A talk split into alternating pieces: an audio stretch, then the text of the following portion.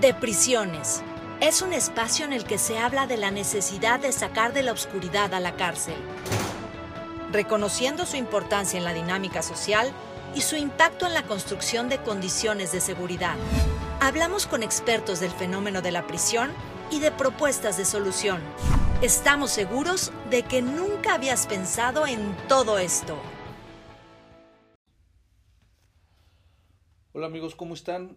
Les habla nuevamente Luis Durán, estamos en el programa de prisiones, en donde nos dedicamos a hablar de lo que pasa adentro y afuera de las cárceles. En todo este contexto del encierro, eh, el fenómeno que pues estamos viendo que se está presentando cuando una persona es privada de la libertad, pero no nada más es una, es, eh, son muchas personas en el país, hay más de 250 mil personas que están privadas de la libertad por cualquier circunstancia.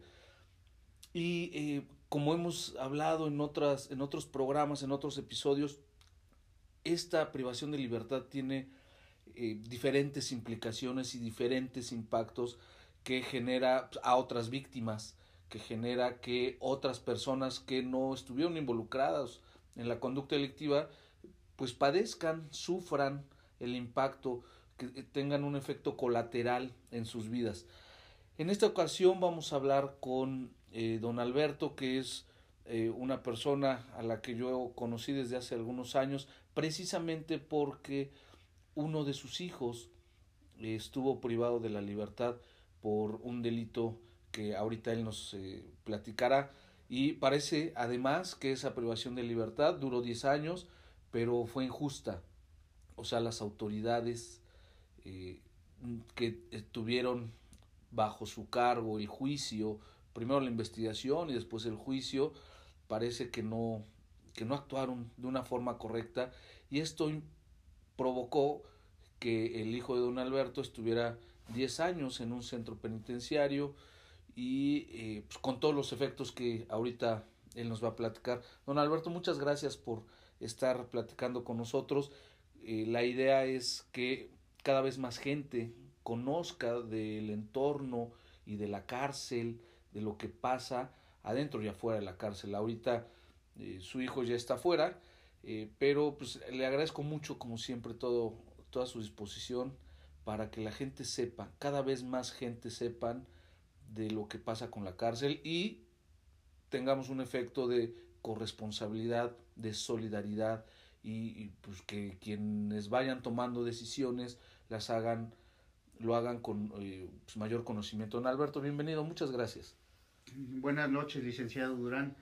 Eh, pues mi nombre es Alberto, como usted lo mencionó, y es al contrario, yo agradezco la oportunidad de, poder platicar y poder expresar eh, las consecuencias que se tienen a través de, estos errores de, los hijos en este caso, y las consecuencias que vienen no nada más en el momento de estar interno en la cárcel, sino posteriormente todavía, porque no termina ahí el sufrimiento, como decía, o, las complicaciones, sino que esto se va más allá, perjudicando, como decía, no nada más a la persona que fue este, sentenciada, en este caso, injusta o justamente, no, no se puede explicar eh, cómo la familia eh, se ve involucrada inclusive este, hasta con fallecimientos, porque en este caso la mamá de mi hijo falleció a través de ese sufrimiento,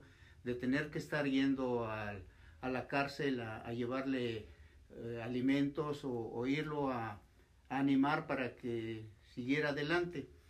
Entonces es un impacto que, que duele, duele, lastima y sigue hasta la fecha después de haber salido él de la cárcel ocasionando eh, sufrimiento.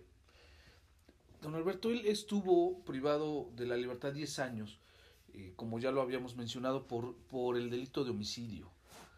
Eh, es un delito que pues tiene una sanción muy elevada, pero él salió por algún, pues, algún incidente, porque cuando él cometió el delito era todavía menor de edad, era un adolescente pero al final estuvo 10 años. 10 años en, en los que pasaron muchas cosas, muchas cosas en su familia. ¿Cómo fue que usted se entera que está detenido? ¿Cuál fue su primer pensamiento, su primer sentimiento cuando le dicen que él está detenido? Bueno, esto se inició eh, en, en, la colonia donde, donde vivo actualmente, es una colonia muy problemática, donde existen lo que llaman bandas, y sucedió en un baile en donde eh, hubo un, altercado entre, entre los muchachos y, y, a raíz de eso este, falleció una persona. Eh, en este caso detuvieron a dos personas que estaban señaladas directamente por los ahí presentes y, pasó eso. Y a mi hijo no lo, no lo detuvieron, eh, estaba libre. Pero resulta que las personas que sí detuvieron después alegaron que él también había estado eh, involucrado. Y en este caso, fue después de un mes aproximadamente cuando lo detuvieron. Yo no pensé que, que, fuera a llevárselo a la cárcel porque ya estaban los detenidos, ya habían señalado a las personas que habían causado el daño, inclusive por los mismos familiares del Oxiso decían quiénes habían sido. Pero al parecer estas personas influyeron en las autoridades y entonces detuvieron a mi hijo. Lo internaron y de ahí empezó este sufrimiento de 10 años de cárcel para mi hijo. ¿Hace qué tiempo salió? Aproximadamente seis años que ya, que ya está fuera del penal. Entonces, eh, parece que desde hace 16 años su vida cambió y el entorno familiar cambió. Totalmente. Totalmente, porque para empezar, antes de que saliera, falleció su madre.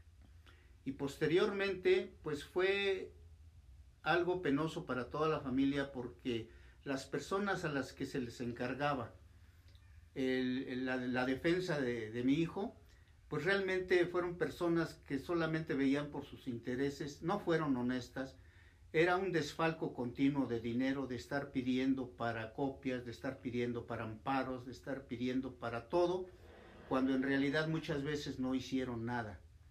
Y así por eso fueron pasando los años sin, sin que se hiciera nada. Yo tomé la determinación de ir a investigar por mi propia cuenta, porque veía pocos resultados en los abogados que yo contraté primero, y me di cuenta que aparte de los abogados defensores también había problemas con las personas que acusan, los fiscales en este caso parece ser. Entonces ellos también estaban involucrados en no dejar que mi hijo saliera de la cárcel por varias situaciones. No hacían caso de revisar sus papeles, le daban largas y largas y largas y no explicaban nada. Posteriormente me di cuenta que también había intereses ahí porque eh, cuando todos decían, o la mayoría decía en los juzgados que, que era inocente, siempre había una persona que llevaba la contraria y con esa persona se anulaba todo. Y al final, don Alberto, ¿cuál fue la sentencia? Bueno, Primero le dieron una sentencia de 20 años.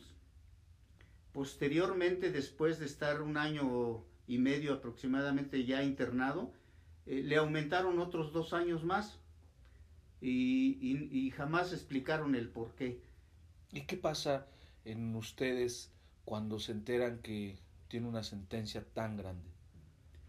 Bueno, como su vida apenas empezaba, tenía 17 años, pues eh, fue difícil ver que, se había truncado su, vida social porque pues ya no podía hacer nada, iba a pasar durante esos 20, 22 años, pues iba a pasar la mayor parte productiva de su vida en la cárcel internado sin poder hacer nada. Y nosotros, pues sin verlo, esa fue la situación. Y, bueno, eh, fallece eh, la mamá de su hijo y empieza pues un camino largo, largo de abogados, de fiscales, de jueces, de cárceles, hasta llegar a un momento en el que él alcanza la libertad. ¿Y qué pasa después? Cuando él está libre, eh, entiendo que debe generar pues, mucha alegría, mucha expectativa positiva, con pues, la gente sale con muchos planes, sale con muchos proyectos. ¿Se cumplieron esos proyectos? Pues la intención es muy buena porque pues la familia que siempre estuvo en su apoyo eh, y viendo su, su caso, eh, tenía pues, una idea de que, de que sí iba a salir adelante, ¿no? Porque pues todos lo estaban apoyando. Pero desgraciadamente eh, lo que se vive dentro de la cárcel es muy diferente a, a, lo que está aquí en, en la calle. Dentro de la cárcel aprenden muchas cosas negativas, como el robo, como la agresión, como la extorsión. Y entonces cuando salen de la cárcel ellos, pues ya vienen con una mentalidad diferente. No es fácil para ellos olvidar el tiempo y las circunstancias que, vivieron dentro de la cárcel. Y para nosotros pues es frustrante ver que a pesar de todo el apoyo que se le da cuando sale la persona y de la idea de que ya va a tener posibilidad de vivir una vida normal, en este caso con su esposa y sus hijos que, que tiene, eh, nos damos cuenta que, que no es fácil el proceso. No es fácil el proceso.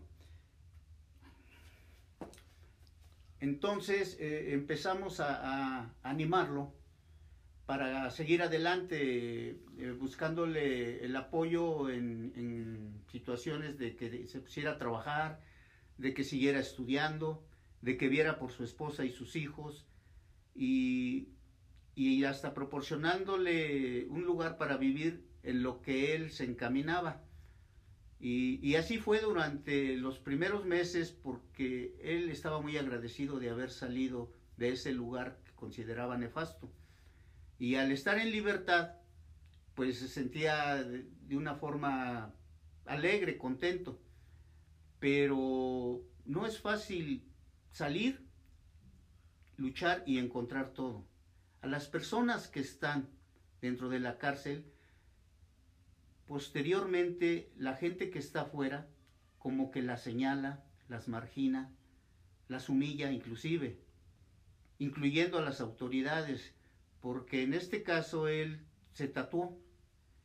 Y entonces al verlo en la calle las personas con un tatuaje, lo señalaban. Y a raíz de eso, nadie le quería dar trabajo.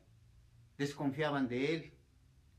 Y cuando tenía algún problema, aunque no fuese él el culpable, tan solo por el hecho de tener un tatuaje, la, policía eh, actuaba contra él, aunque él no fuese el culpable. Entonces las personas quedan señaladas, marginadas y, con un temor hacia la autoridad y esto es de por vida, no se quita hasta la fecha sigue con el mismo estigma.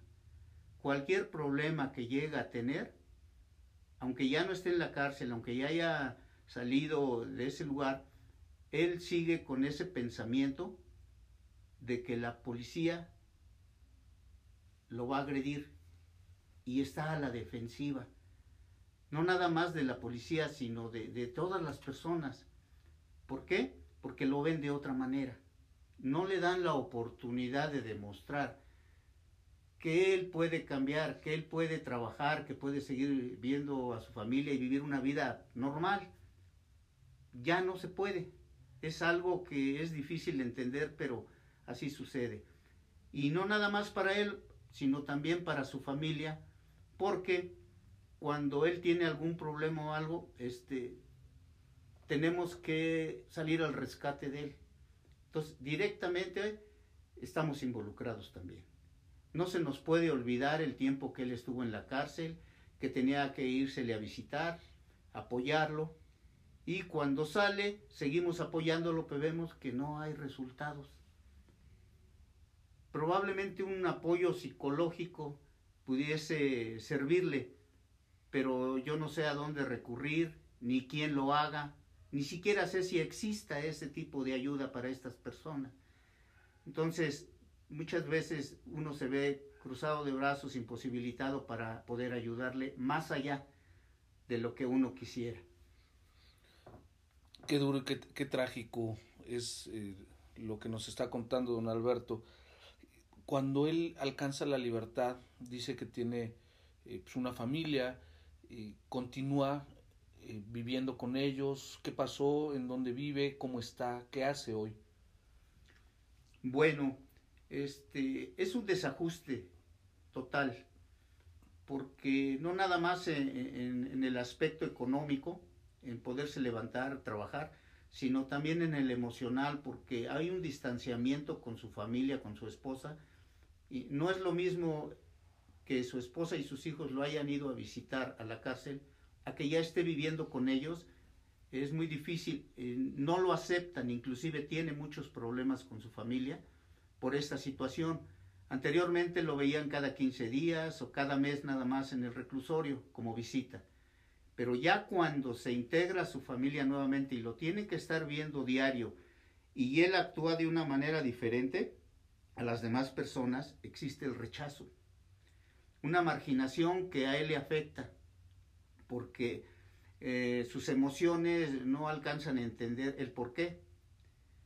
Y entonces él empieza a tener miedo de todo, empieza a sentir que no puede, inclusive puede buscar soluciones eh, en la droga, porque no sabe qué hacer, no encuentra el camino correcto para rehacer su vida. Es muy difícil. Sí, sí, debe serlo. Y todo esto es una carga obligatoria para la autoridad, porque la ley dice que deben existir ayuda, apoyos, a las personas que están por alcanzar la libertad y los que alcanzan la libertad. Esto se llama eh, atención pospenal o servicios pospenales, que precisamente tienen que eh, ver con muchos elementos y atención que se le tiene que dar a la persona que está siendo excarcelada, pero también a su familia. Y eso, ese apoyo incluye un ayuda psicológica, ayuda emocional, incluso vínculos laborales. El Estado se tiene que hacer cargo de que una vez que privó de la libertad a alguien y que trasciende esa privación de la libertad, trasciende en muchos, en muchos aspectos, volverlo a poner en libertad también es igualmente importante porque también va a trascender y va a impactar, se va a regresar a un nuevo elemento a la sociedad, pero no lo estamos haciendo. ¿Qué, le pediría usted a la autoridad que hiciera en estos casos? ¿Qué falta? Bueno, sabemos que faltan muchas cosas, pero en, el caso particular, ¿qué, les falta? ¿Qué, ¿Qué le podemos pedir a la autoridad que haga en estos casos? ¿En qué debe, en qué debe tener cuidado la autoridad? Bueno, eh, para empezar, yo me he dado cuenta que eso no existe. Es la primera vez que lo estoy escuchando.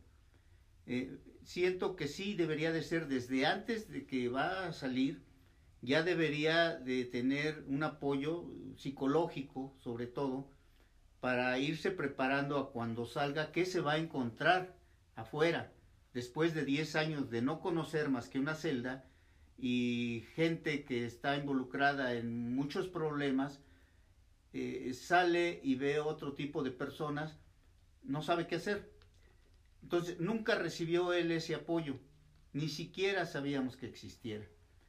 Eh, es necesario, ¿por qué? Porque muchas veces la familia también tiene sus problemas, sus responsabilidades y ya tiene una vida hecha. Y es difícil también a él adaptarse a su propia familia. Aunque se le brinde la ayuda, nosotros no tenemos ese conocimiento, esa capacidad de saber tratar a una persona que ha estado en una situación de encierro. Diez años es mucho tiempo. Cambia toda una vida. Y para volver otra vez a encauzarse, siento que fácil otros 10 años de tratamiento para poder nivelar más o menos que él entienda que puede todavía rehacer su vida. Sí, porque el señalamiento, esta, este estigma del, del que usted está hablando es algo permanente, es como si lo llevaran también tatuado en la frente, que estuvo privado de la libertad por haber cometido un delito y la sociedad no perdona, no, no está perdonando eso y se manifiesta con la falta de oportunidades laborales, con incluso la misma familia que ya no lo, no lo acepta. Entonces sí es algo que debemos exigir que ya esté sucediendo en México esto de los servicios pospenales.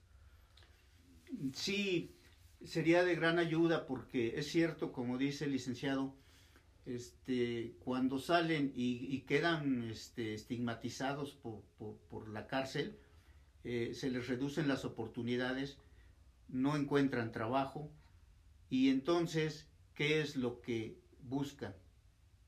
sobrevivir. ¿Y qué es lo que aprendieron en la cárcel? A robar, a drogarse, a extorsionar a las demás personas. Y cuando no se les da una oportunidad de trabajar en otra cosa honradamente, pues su mente se desvía hacia lo que aprendieron ahí. Y entonces viene otra vez el error y puede ocasionar otra vez que vuelva a ingresar a la cárcel y es un cuento de nunca acabar. Así es, los ojos, la mente no sabe lo que los ojos no ven y si únicamente vieron robo, extorsión, este, violencia, eh, un ambiente nocivo, pues finalmente si no tienen las herramientas que deben tener, que el Estado debe proporcionar, entonces pues van a recordar efectivamente lo que, lo que sí saben, lo que sí aprendieron. Por eso es tan importante que logremos eh, hacer conciencia. Y pues sí le toca a la autoridad una gran parte, porque en teoría ni siquiera deberíamos estar hablando de extorsiones y robos dentro de un centro de reclusión porque no debería pasar. Pero al final, pues eso es, una realidad, es algo que está sucediendo, pero también nos toca a la sociedad hablar de esto, ser solidarios, entenderlo, generar apoyos, generar redes, porque pues, eso es algo muy importante. La principal y la primera red que la mayoría de, de las personas tenemos es la familia. En este caso, su familia eh, ha jugado un papel muy importante para que su hijo pues no, no le vaya todavía peor. ¿Cómo están? ¿Cómo están eh, los, los hermanos? ¿Qué, ¿Qué han hecho ellos por él? Bueno, ha existido apoyo de todo tipo, porque pues como su hermano obviamente hay cariño hacia él, y, no quieren que, siga este, delinquiendo ni, ni, que esté otra vez en la cárcel. Y se hace todo lo que se puede, pero no están capacitados para ello. Ellos además pues tienen sus propias familias, sus propios trabajos, sus, obligaciones y responsabilidades. Y muchas veces sí le dedican tiempo, pero no pueden tenerlo como si fuera un hijo más de ellos. Eh, lo ven como hermano y lo apoyan como hermano pero esto va más allá, porque él debe de tener sus propias obligaciones y responsabilidades y debe solucionarlas él. Y solamente es pues laborando, trabajando, obteniendo sus ingresos propios de una manera decente, como lo marca la ley, para que pueda salir adelante. Porque si se le niegan las, las oportunidades, otra vez va a fracasar. Sí, nuevamente, como dice, entramos a un círculo, un círculo del que no se sale y por eso vemos y hablamos de eh, personas que han reincidido en la conducta delictiva o que ya se convierte en una forma habitual de vida, delinquir pues, para sobrevivir y cuando los sorprenden y los detienen y los juzgan, pues están en la cárcel y así pasa una vez y pasa otra vez y pasa otra vez. La idea es que eh, no, no permitamos más o hagamos algo para que esto en algún momento eh, cambie y se modifique. esta experiencia de la cárcel a su hijo pues, parece que la, lo marcó, ¿no? Como es totalmente comprensible, son experiencias que marcan a las personas, les cambia la vida. ¿Cree usted que su hijo hubiera sido alguien diferente a lo que es hoy si no hubiera estado en la cárcel? Definitivamente sí, porque tiene cuatro hermanos y los cuatro hermanos tienen una vida muy, muy sana, muy saludable. Eh, todos tienen su profesión, tienen su familia, tienen su trabajo, eh, tienen su casa, en fin, están estables. Eh, él es el único que, que, no está estable por esa situación que vivió. ¿Y eso, eso cómo se vive? ¿Cómo, se, cómo, cómo pasa la vida de un padre con esta conciencia, sabiendo que eh, de sus cinco hijos uno por cualquier circunstancia estuvo en la cárcel y, y ahora no logra materializar esta reinserción a la sociedad. ¿Cómo, cómo lo vive un padre? Bueno, es, es difícil y duele. Duele porque a un padre no le gusta de ninguna manera ver a un hijo derrotado y que está sufriendo porque él sufre a raíz de que no puede salir adelante.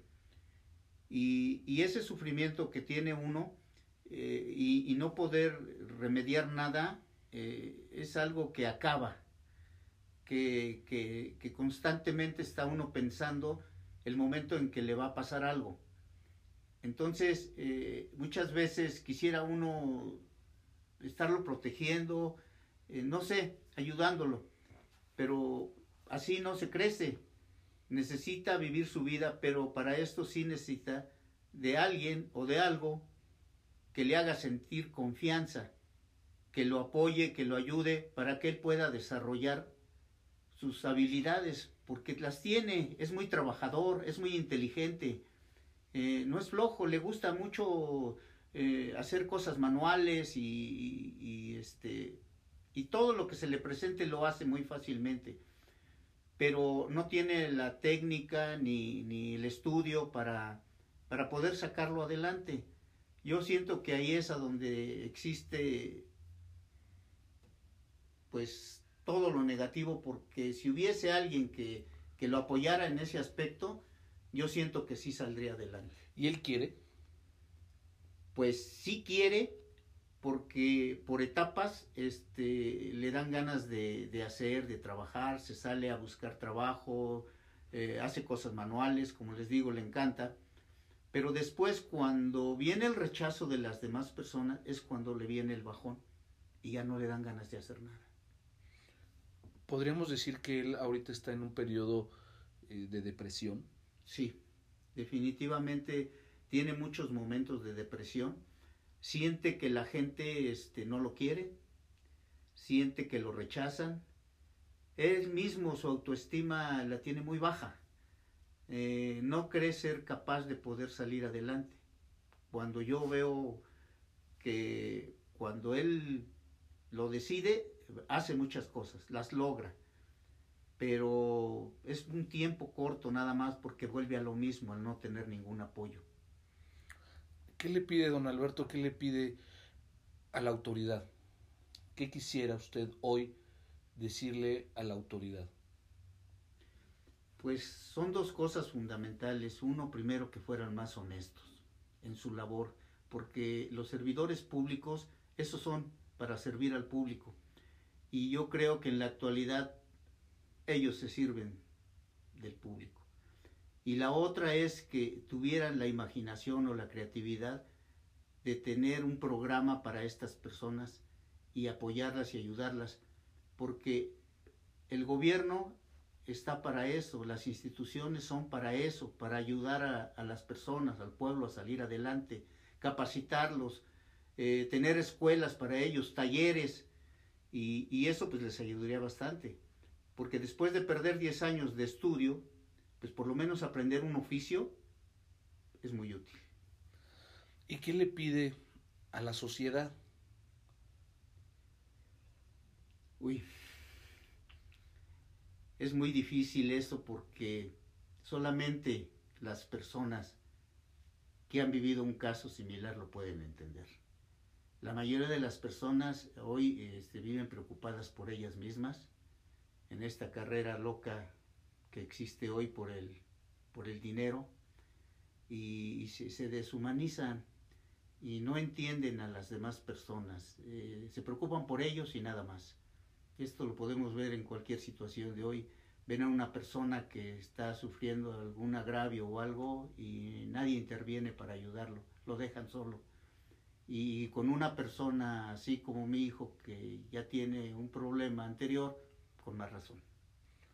Entonces la idea sería pedirle a la sociedad que sean más solidarios, que sean más empáticos, que, que ayuden, primero no discriminando, no apartando y posteriormente generando oportunidades para estas personas también.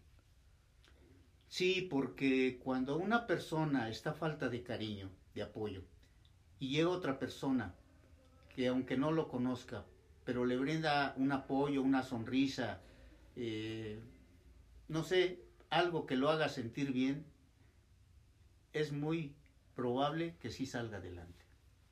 Pues sí, eso es lo que tenemos que hacer eh, y por supuesto a ustedes amigos les eh, pedimos o la transmisión de don Alberto hacia todas las sociedades pues precisamente que eh, no juzguemos a una persona que ya fue juzgada, ya fue sentenciada, ya fue condenada, ya estuvo en prisión, pues que la sociedad no, desde acá no hagamos un doble juicio, porque pues, es una doble pena, que además no, nunca termina nunca termina o es muy difícil que termine porque él vive en una sociedad y tendrá que seguir viviendo en esta sociedad. ¿Cree usted que una buena solución o una buena salida a esto sería que su hijo se fuera de, de este estado o de este país, que, que, que buscara irse a otro lugar? No, no, porque estas situaciones se presentan en cualquier parte más bien eh, eh, darle la oportunidad de que aprenda a, salir por sus propios medios en este lugar porque tiene que eh, convivir con las personas normales para que se sienta igual a ellos. Sí, entonces la solución no sería huir o evadir el espacio. También él tendría entonces que pues, por supuesto, ser responsable y enfrentarlo. Exactamente, enfrentar su realidad y, no decaer, salir adelante como sea. Eh, yo creo que todos tenemos una nueva oportunidad cada día. Sí, y esa es la que pues estamos buscando y tratamos de, de que se logre a través de, de, estos esfuerzos. Don Alberto, yo le agradezco mucho. No sé si eh, tuviera algún mensaje final para las personas que nos están escuchando, que, les quisiera decir a, a quienes nos escuchan y nos siguen en este programa. Pues que a una persona que ha pasado por este hecho de estar en la cárcel, no dejarlo solo nunca. Apoyarlo con todo para que salga adelante. No discriminarlo, no señalarlo, no hacerlo sentir menos, sino hacerle sentir que es un ser humano que puede salir adelante, que tiene capacidad. Y hay otra cosa muy importante que quiero decir. Todas las personas, absolutamente todas, tenemos errores. No hay una sola que yo conozca que no haya tenido un error por lo menos. Entonces, hay que ser solidarios con eso y a estas personas que han tenido errores, entenderlas, comprenderlas. Así es, eh, de eso se trata la empatía que tenemos que, que mostrar primero como seres humanos, como personas que estamos en un mismo contexto social, tenemos que buscar este apoyo. Y pues también eh, tratar de ayudar a la familia, no nada más no abandonar a la persona que está privada de la libertad o que ya salió, tampoco bien hay que apoyar y no olvidar y abandonar a la familia que, insisto, es una víctima también del delito. Así es, licenciado. Ok, pues les agradezco mucho a todos ustedes que nos estén escuchando. Por supuesto, don Alberto, gracias. Eh, cuando quiera eh, volver a platicar de todo esto, vamos a tratar de eh, invitar a su hijo para que platique su experiencia y a ustedes amigos los invitamos a que nos sigan en nuestras redes sociales, en Twitter, en Facebook y en Instagram para que recibamos todos sus comentarios y sigamos interactuando entre nosotros y hacer que en algún momento saquemos de la oscuridad a la cárcel de nuestro país. Muchas gracias.